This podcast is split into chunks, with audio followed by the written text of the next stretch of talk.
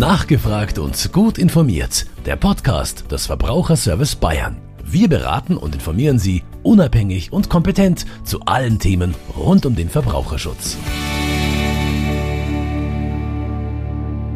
Hallo und herzlich willkommen zu einer neuen Folge des Podcasts Nachgefragt und gut informiert des Verbraucherservice Bayern. Mein Name ist Leila Setki. In dieser Podcast-Folge wollen wir uns mit dem Thema Finanzen für junge Leute auseinandersetzen und dazu begrüße ich meinen Kollegen Markus Latter. Er ist Fachteamleiter für Finanzdienstleistungen in unserem Verband, dem Verbraucherservice Bayern.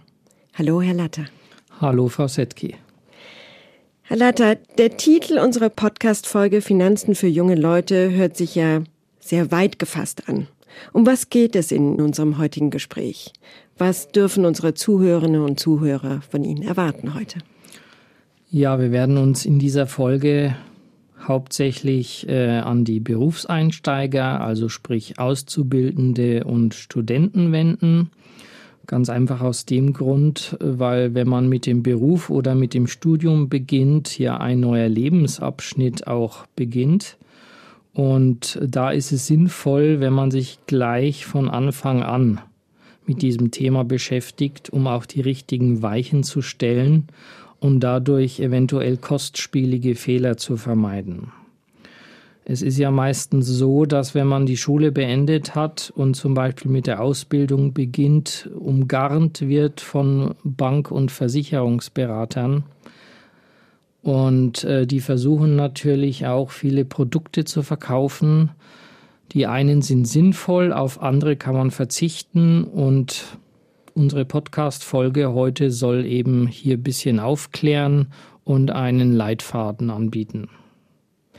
Das heißt, was sollten junge Menschen eben tun, wenn sie gerade mit der Schule fertig geworden sind, die Schule abgeschlossen haben und demnächst eine Ausbildung beginnen wollen?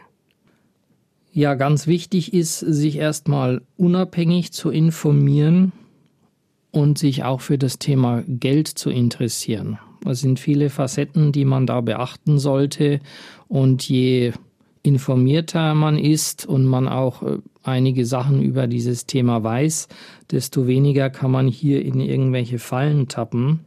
Und ich habe es schon angesprochen, Berufseinsteiger, Studenten sind am Anfang ihres Erwachsenenlebens und hier ist es eben ausschlaggebend zu schauen, kann ich die Weichen gleich zu Beginn richtig stellen, gerade in finanzieller Sicht, und mir da ein erfolgreiches Leben aufbauen, oder mache ich gleich am Anfang Fehler, die kostspielig werden und die ich erstmal ausbügeln muss.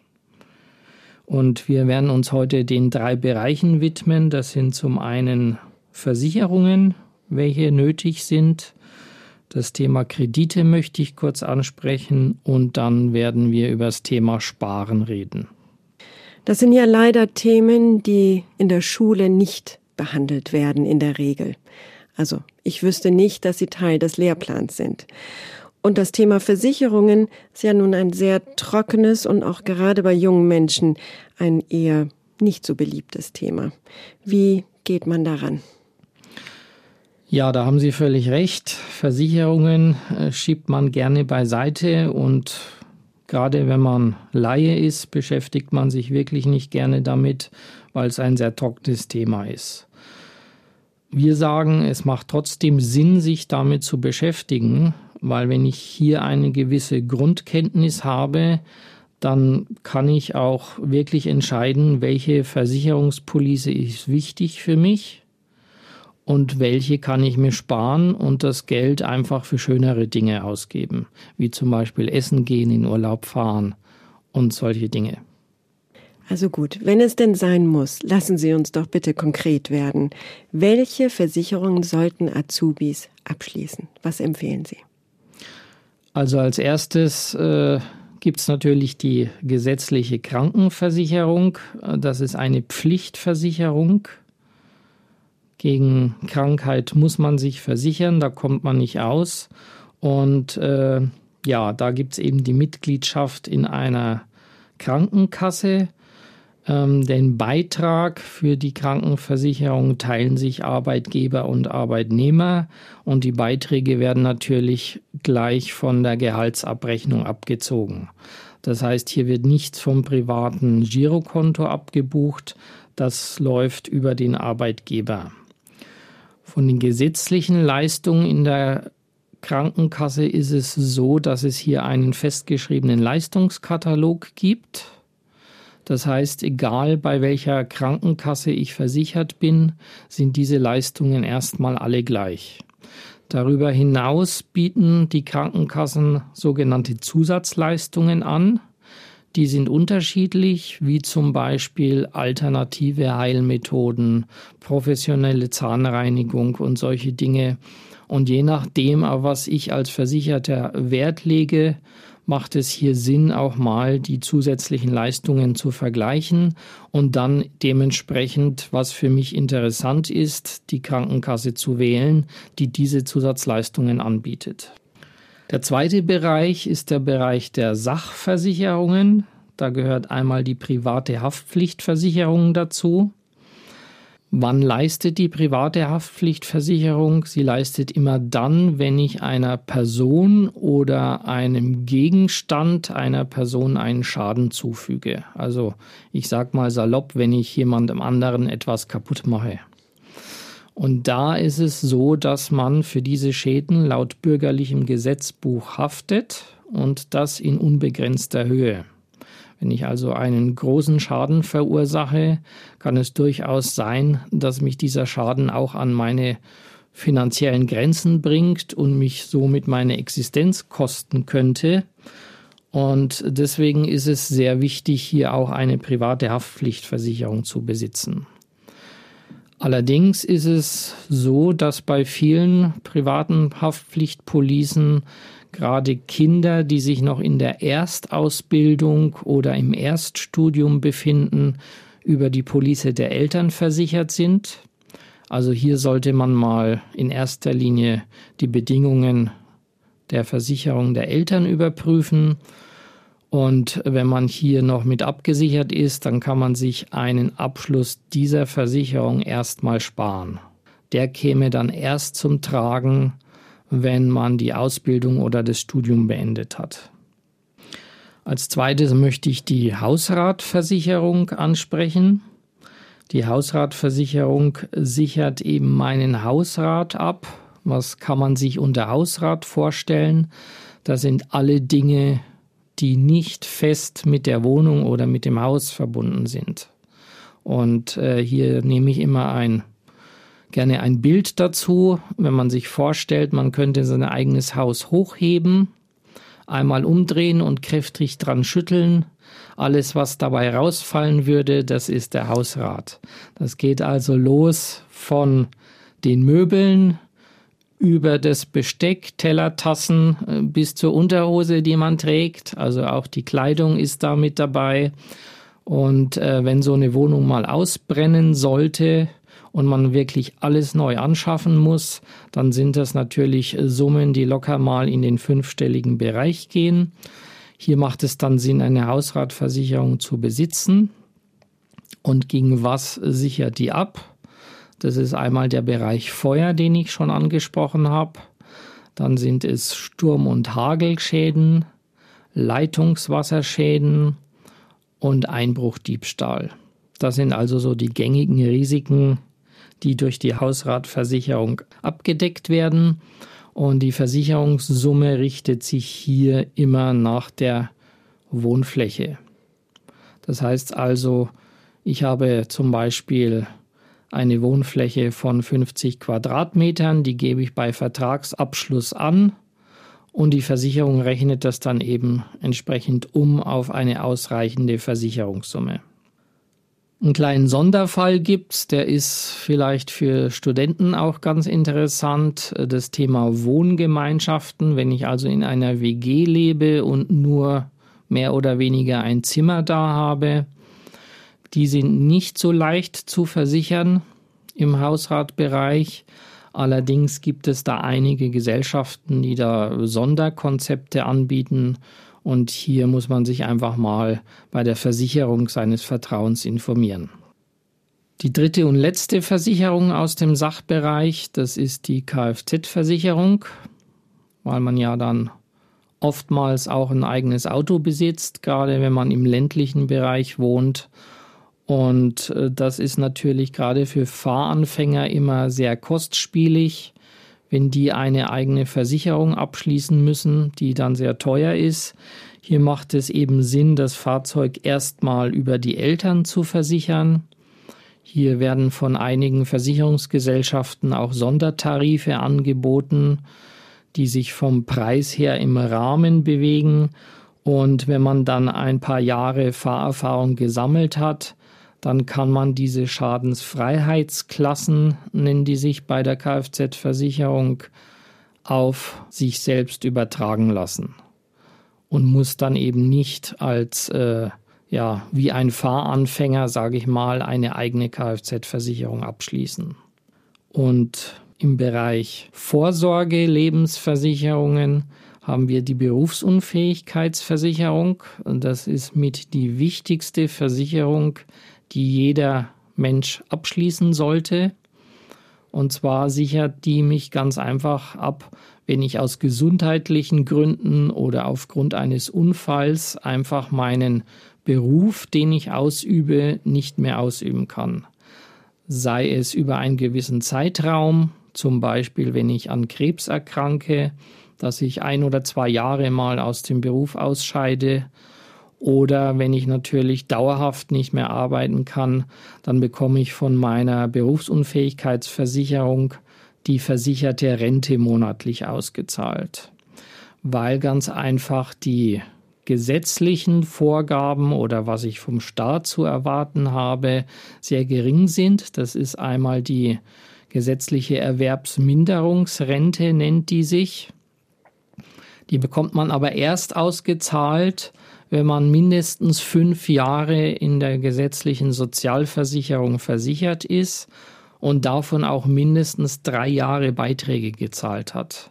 Das heißt also, Auszubildende und Studenten bekommen hier eigentlich gar nichts, sondern erst, wenn man mindestens fünf Jahre im Job ist. Umso wichtiger ist es hier gerade in jungen Jahren diese Berufsunfähigkeitsversicherung abzuschließen. Denn je jünger man ist, desto günstiger ist der Beitrag. Und man muss bei dieser Versicherung auch Gesundheitsfragen beantworten. Und in der Regel ist es ja auch so, je jünger man ist, desto gesünder ist man noch. Also bekommt man hier keine Risikozuschläge oder Ausschlüsse von der Versicherung. Von der Rentenhöhe orientiert man sich hier immer beim Mindestlohn und da raten wir zu einer Mindestrente von derzeit 1500 Euro im Monat. Was ganz wichtig für Auszubildende ist, wenn sie so eine Versicherung abschließen, sollte eine sogenannte Auszubildendenklausel in dem Vertrag enthalten sein. Das hat folgenden Hintergrund. Die Berufsunfähigkeitsversicherung an sich sichert ja einen Beruf ab. Als Auszubildender habe ich aber noch keinen Beruf, sondern den erlerne ich erst. Und erst wenn ich meinen Abschluss der Berufsausbildung erreicht habe, erst dann habe ich formal einen Beruf. Das bedeutet im Umkehrschluss, wenn ich diese Klausel nicht drinnen habe und ich könnte meinen Job nicht mehr ausüben, als Auszubildender könnte die Versicherung sagen, lieber Versicherungsnehmer, Sie haben ja noch gar keinen Beruf, also sind sie auch gegen nichts versichert. Und diese Azubi-Klausel beinhaltet eben Folgendes, dass die Versicherung schon den Auszubildenden formal wie jemanden behandelt, der einen Beruf hat.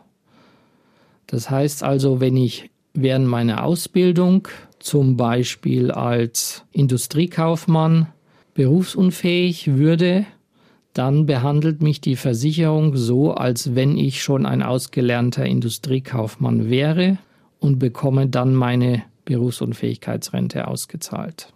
Ich muss sagen, angesichts der Tatsache, dass man in den, ganz am Anfang ähm, seiner beruflichen Laufbahn wirklich wenig verdient, ist das ein ganz schön dickes Paket, das Sie da geschnürt haben für, für die Azubis und auch für die Studenten.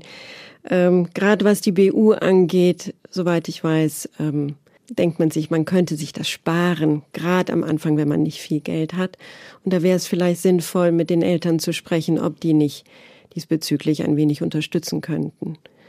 Das ist richtig. Also die Berufsunfähigkeitsversicherung ist keine günstige Versicherung. Die Beiträge belaufen sich, wenn man einen, einen kaufmännischen oder Bürojob hat und noch jung ist, ab ungefähr, wenn es günstig ist, 50 Euro im Monat aufwärts. Wenn man natürlich einen handwerklichen Beruf erlernt, dann kann das locker mal schnell ein dreistelliger Monatsbeitrag sein. Also wir reden hier über Beiträge von 120, 150 Euro. Und natürlich, wenn man äh, spendable Eltern hat, dann kann man die gerne mal ansprechen, ob die da zumindest für die Zeit der Ausbildung einen Zuschuss geben würden, weil es nämlich so ist, äh, ich habe es vorhin ja schon angesprochen, je älter man beim Abschluss dieser Versicherung ist, desto teurer wird der Beitrag. Wenn ich also diese Versicherung erst mit 25 oder 30 abschließe, muss ich mehr im Monat bezahlen, als wenn ich so einen Vertrag schon mit 16 oder 18 abschließe. Also da macht es wirklich Sinn, auch im Hintergrund äh, des Sparens zu schauen, dass ich diesen Vertrag wirklich früh gleich zu Beginn der Ausbildung abschließe. Eingangs haben Sie ja gesagt, dass wir uns in dieser Folge mit drei verschiedenen Themen beschäftigen. Versicherungen, Kredite und Sparen. Ich würde gerne zum nächsten Thema eben kommen, zu den Krediten. Wir wissen aus der Beratung, ähm, aus den Beratungen, die Sie durchführen mit Ihrem Team, dass auch junge Leute schon oftmals verschuldet sind und mit ihrem überschaubaren Geld nicht zurechtkommen. Was empfehlen Sie da? Was sollte man tun, um gar nicht erst in diese Situation zu kommen? Also Kredite sind ja salopp gesagt ganz einfach Schulden, die ich habe. Und ähm, hier unterscheide ich gerne zwischen schlechten Schulden und guten Schulden. Gute Schulden sind ähm, ganz einfach äh, Schulden oder Kredite, die ich aufnehme, um was Nachhaltiges, Sinnvolles zu erwerben. Als Hauptbeispiel kann man hier zum Beispiel einen Kredit nennen, äh, den man aufnimmt, um sich ein Haus oder eine Eigentumswohnung zu kaufen und da drin zu wohnen, weil ich hier ganz einfach einen Gegenwert schaffe, wenn ich das tue, in der Form, dass ich irgendwann mal mietfrei wohnen kann. Aber natürlich, gerade im Bereich der Auszubildenden können gute Schulden auch sein. Ich spreche mal zum Beispiel einen Autokredit an. Ja, gerade wenn ich ähm, auf dem Dorf wohne, wo es keine Verkehrsanbindung gibt und ich keine Möglichkeit habe, zu meiner Ausbildungsstelle zu kommen, brauche ich natürlich ein Fahrzeug und ähm, dementsprechend, wenn ich nicht genügend Geld habe, um mir ein Auto zu kaufen, brauche ich einen Kredit, um damit die Möglichkeit zu erlangen, zu meinem Ausbildungsplatz zu kommen. Das sind so zwei Beispiele für sinnvolle Schulden. Auf der anderen Seite gibt es natürlich auch ganz viele Beispiele für schlechte Schulden. Das sind ganz einfach äh, klassische Konsumkredite. Am schlimmsten finde ich immer, wenn Menschen einen Kredit aufnehmen, um sich einen Urlaub leisten zu können. Das ist absolut nicht nachhaltig, weil danach habe ich ein paar tausend Euro Schulden und nach zehn Tagen ist der Urlaub rum und den Rest des Jahres zahle ich dann meinen Urlaub ab. Oder natürlich irgendwelche andere Dinge wie den supermodernen Fernseher, der dann im Wohnzimmer stehen muss. Ähm, da bin ich eher konservativ und sage, da sollte man sich lieber das Geld ansparen, wenn man diese Ziele hat und äh, sich das dann kaufen, wenn man das Geld zusammen hat. Und man weiß dann vielleicht auch diese Dinge einfach mehr zu schätzen, wenn man sie sich erarbeiten und ansparen musste. Ja, Sie haben es auch schon angesprochen. Äh, junge Menschen sind auch oftmals verschuldet. In erster Linie ist das hier mit dem Dispo-Kredit verbunden. Das ist also den Kredit, den mir meine Bank einräumt, um mein Konto zu überziehen. Beim Kontoüberziehen, beim Dispo-Kredit ist es so, dass der in der Regel sehr teuer ist. Wir sprechen hier also in der Regel über 10 Prozent an Zinsen, die ich zahlen muss. Und man kommt da recht schnell in die Schuldenfalle, weil es bei diesem Dispo-Kredit natürlich keine Rückzahlungsraten gibt, ähm, sondern man hebt einfach das Geld ab, gibt es aus und merkt hier oftmals nicht, wie weit man schon in den Miesen ist. Der Dispo-Kredit ist also wirklich nur dazu da, um kurzfristige Liquiditätsengpässe zu überbrücken. Ansonsten sollte man die Finger davon lassen, weil dieser Kredit, wie ich schon angesprochen habe, sehr teuer ist. Bei der Autofinanzierung ist es so, dass viele Händler hier oftmals eine sogenannte Ballonfinanzierung anbieten. Das heißt, ich habe eine niedrige Kreditrate und zum Schluss, wenn dieser Kredit dann ausläuft, dann kommt eine große Schlussrate. Und das Geld muss man eben auch erstmal übrig haben. Wenn man es nicht übrig hat, muss man wieder einen neuen Kredit abschließen, um dann diese Restschuld abzubezahlen. Und Autohändler bieten diese Form der Finanzierung ganz gerne an, weil sie natürlich durch die niedrige Kreditrate am Anfang das Auto ganz gut anbieten können. Man sagt sich vielleicht, ach, das sind vielleicht nur 80 oder 90 Euro im Monat, das kann ich mir leisten und bedenkt dann oftmals nicht, dass nach drei, vier Jahren noch eine Restschuld von 10 oder 15.000 Euro offen sind. Also hier plädiere ich wirklich dazu, vielleicht mal ein äh, etwas kleineres Fahrzeug zu Beginn auszuwählen und dann das ordentlich durchzufinanzieren dass man sich das Fahrzeug dann auch wirklich leisten kann und am Ende keine finanziellen Probleme bekommt. Ja, ich habe es schon angesprochen, für Konsum, Urlaub etc. eher sparen und weniger auf Kredite setzen. Mit dem Begriff Sparen haben Sie mir jetzt schon das nächste Thema ähm, vorweggenommen. Also wir haben gesagt Versicherungen, Kredite und das dritte eben Sparen. Ähm, es gibt mit Sicherheit eine ganze Menge von Möglichkeiten, sein Geld sinnvoll anzulegen. Und ähm, würde man jetzt die Finanzindustrie fragen, die hätten mit Sicherheit einige Vorschläge und jede Menge Angebote, die tatsächlich eher sinnvoll ist und gut ist für die, ähm, für die Industrie, aber vielleicht nicht so sehr für den Einzelnen. Ähm, aus der Sicht des Verbraucherschützers haben Sie mit Sicherheit andere Empfehlungen für die jungen Menschen. Welche sind das? Also ganz am Anfang des Vermögensaufbaus äh, steht äh, sogenannte Rücklage oder ich nenne es auch gerne Notgroschen. Und zwar sollte man hier zwei bis drei Monatsgehälter einfach auf einem Tagesgeldkonto ansparen, um unvorhergesehene Ausgaben stemmen zu können. Ich habe ja vorhin schon darüber gesprochen, ähm, dass wenn man kein Geld hat, man sein Konto überziehen muss und das sehr teuer werden kann.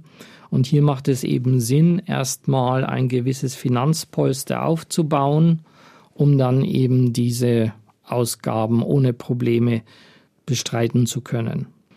Als zweites möchte ich ein Thema des Sparens ansprechen, was nach meinem Gefühl her mittlerweile ein bisschen vernachlässigt wird. Das sind die vermögenswirksamen Leistungen. Was sind vermögenswirksame Leistungen? Und zwar ist es so, dass Arbeitnehmer oftmals den Anspruch auf eine monatliche Sparrate haben, die sie zum Teil auch von ihrem Arbeitgeber gesponsert bekommen.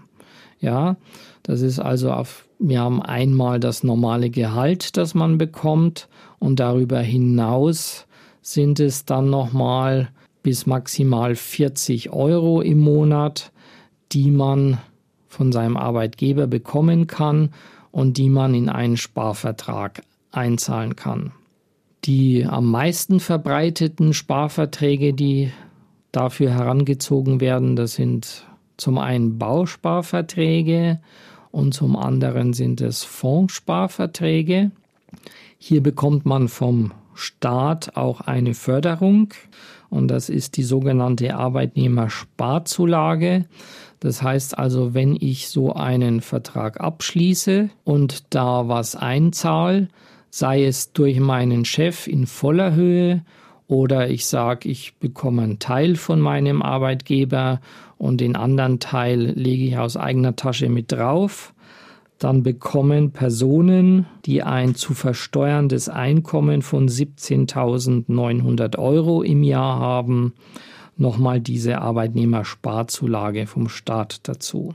Und hier unterscheiden wir uns ein bisschen zwischen einem Bausparvertrag und einem Fondssparplan. Ähm, bei einem Bausparvertrag sieht die Arbeitnehmersparzulage so aus, dass es pro Jahr maximal 43 Euro vom Staat bekommt auf eine jährliche maximale Sparleistung von 470 Euro. Und beim Fondssparplan in Aktienfonds sind es pro Jahr maximal 80 Euro auf eine gesamte Sparleistung von 400 Euro. Das, die Einkommenshöhe ist beim Aktiensparplan auch ein bisschen höher. Hier bekommt man die Arbeitnehmersparzulage, wenn man maximal 20.000 Euro pro Jahr zu versteuerndes Einkommen hat. Das ist nicht viel, aber ich denke mal gerade für Auszubildende, die noch nicht so viel verdienen, durchaus eine interessante Sache. Die zweite Förderung bezieht sich nur auf Bausparverträge, das ist die sogenannte Wohnungsbauprämie. Hier ist es so, dass man bei einem zu versteuernden Einkommen von maximal 35.000 Euro nochmal eine zusätzliche Prämie von 10% bekommt auf die eigene Sparleistung, die gedeckelt ist auf 700 Euro im Jahr. Das heißt also, ich bekäme dann pro Jahr nochmal 70 Euro an Wohnungsbauprämie dazu. Anspruch auf diese Wohnungsbauprämie hat man, wenn man mindestens 16 Jahre alt ist Nachteil ist, ab dem 25. Lebensjahr muss man den Bausparvertrag wirklich nur für wohnwirtschaftliche Zwecke verwenden. Das bedeutet ganz einfach, ich muss mir eine Immobilie kaufen, bauen oder auch sanieren, renovieren. Wenn ich das tue, dann kann ich die Wohnungsbauprämie behalten. Wenn ich mein Geld für irgendwas anderes ausgebe aus dem Bausparvertrag, dann müsste ich diese Wohnungsbauprämie zurückzahlen. Das gilt aber, wie gesagt, nur für Personen ab dem 25. Lebensjahr. Jüngere Menschen können die Wohnungsbauprämie behalten, auch wenn sie das Geld für andere Dinge verwenden. Grundsätzlich zu Bausparverträgen möchte ich sagen, dass es momentan eigentlich nur wirklich Sinn macht, diese abzuschließen, ähm, wenn man wirklich das konkrete Ziel schon vor Augen hat, dass ich mal eine Immobilie erwerben möchte. Weil beim Bausparvertrag ist es aktuell noch so, dass die Guthabenzinsen noch sehr gering sind und auf der anderen Seite bei Abschluss eine sogenannte Abschlussgebühr fällig wird und die liegt je nach Tarif zwischen einem und 1,6 Prozent der Bausparsumme. Also gerade wenn wir einen Bausparvertrag mit sehr niedrigen Guthabenzinsen haben, kann es hier durchaus sein, dass wir durch die Sparleistung gar nicht ins Plus kommen und somit keinen Gewinn machen. Wer also noch nicht das konkrete Ziel hat oder nicht weiß, ob er eine Immobilie haben möchte, der sollte hier lieber auf einen Aktienfondssparplan ausweichen. Damit bleibt man flexibel, kann danach mit seinem Geld machen, was man möchte. Und es spricht ja auch nichts dagegen, dieses Geld dann später mal auch in die eigene Immobilie zu stecken. Ihre Ausführungen sind ganz schön anspruchsvoll, Herr Latter. Ja, das waren jetzt ein bisschen viel Zahlen.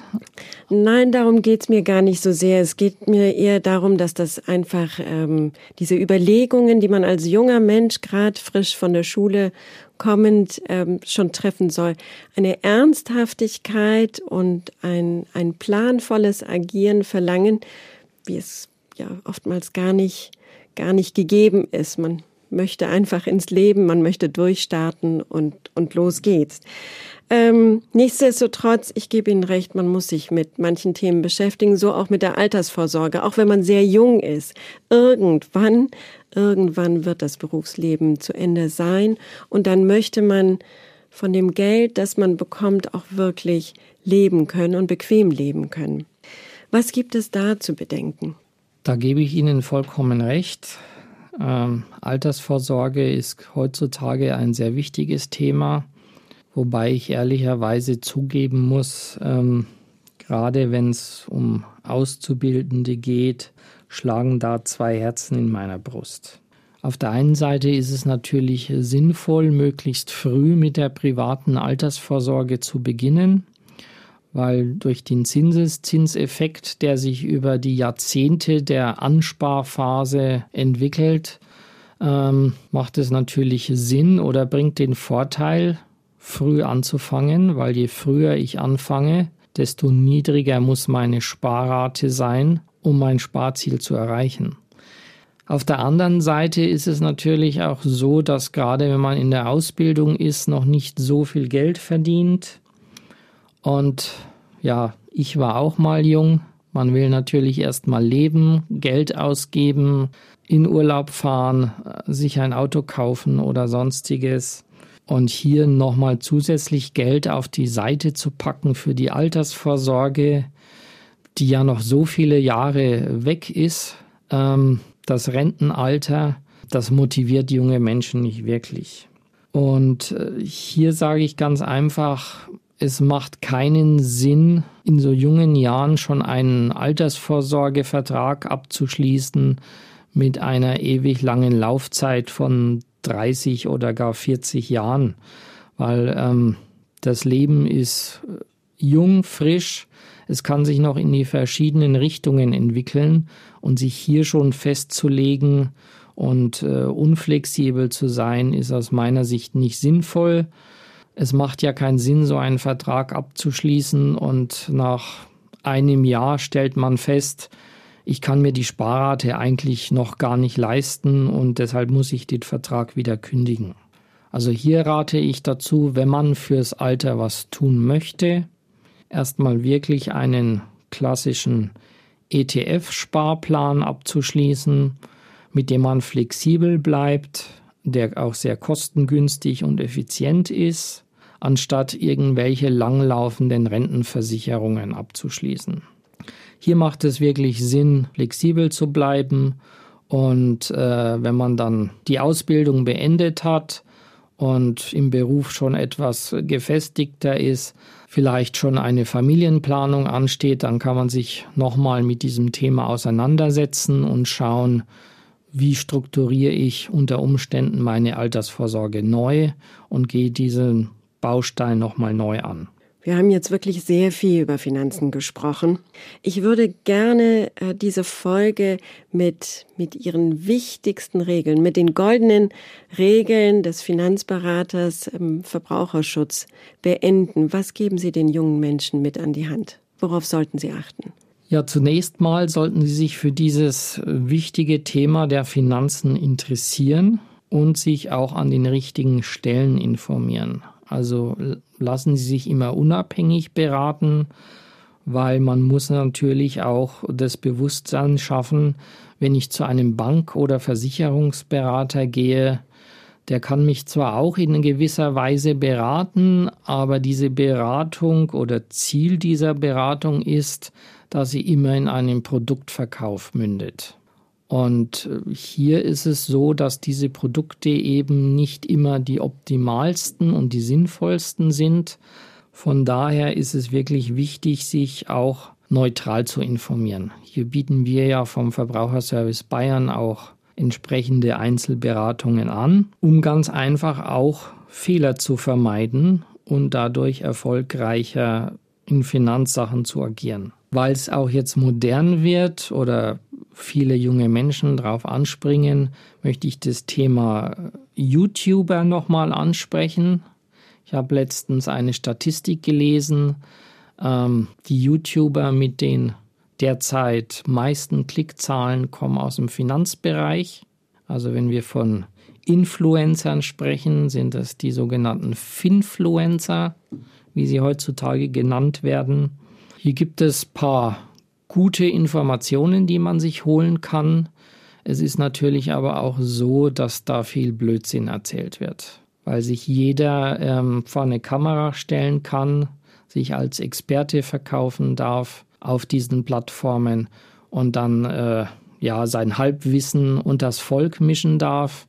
Hier warne ich davor, wenn man sich auf diesen Kanälen informieren will und äh, vielleicht eine Person hat, von der man denkt, was die erzählt, ist ganz interessant, dann sollte man auch parallel ein bisschen recherchieren, Hintergrundinformationen zu dieser Person nachgoogeln und sich immer auch die Frage stellen, welches Interesse hat der Mensch daran, diese Informationen auf YouTube oder sonst wo preiszugeben? Möchte er wirklich oder sie neutral informieren oder stecken da andere Interessen dahinter?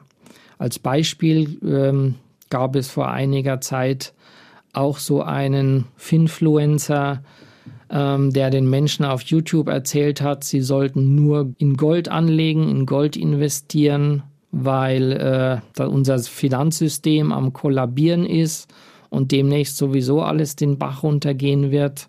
Und wenn man Gold zu Hause hat, dann ist man auf der sicheren Seite. Und wenn man dann mal ein bisschen nach diesen Menschen gegoogelt hat, und dann hat man festgestellt, dass er Geschäftsführer eines der größten Goldhandelsunternehmen in Deutschland ist, was natürlich dann wieder Klarheit schafft, okay, dieser Mensch war natürlich daran interessiert, den Umsatz seines Unternehmens zu steigern, aber nicht neutral über Gold zu informieren. Und das sind so Sachen, auf die man achten sollte, immer kritisch hinterfragen, wenn man sich Informationen aus dem Internet holt. Vielen Dank, Herr Latter, für diese goldenen Regeln. Und ähm, ja, wir sind jetzt am Ende dieser Folge Finanzen für junge Leute. Ich bedanke mich sehr für das Gespräch, wünsche Ihnen eine gute Heimfahrt nach Bamberg und bis zum nächsten Mal. Ich danke Ihnen, Frau Settke, für das Gespräch. Das war nachgefragt und gut informiert. Der Podcast des Verbraucherservice Bayern. Eine Produktion in Zusammenarbeit mit dem katholischen Medienhaus St. Michaelsbund.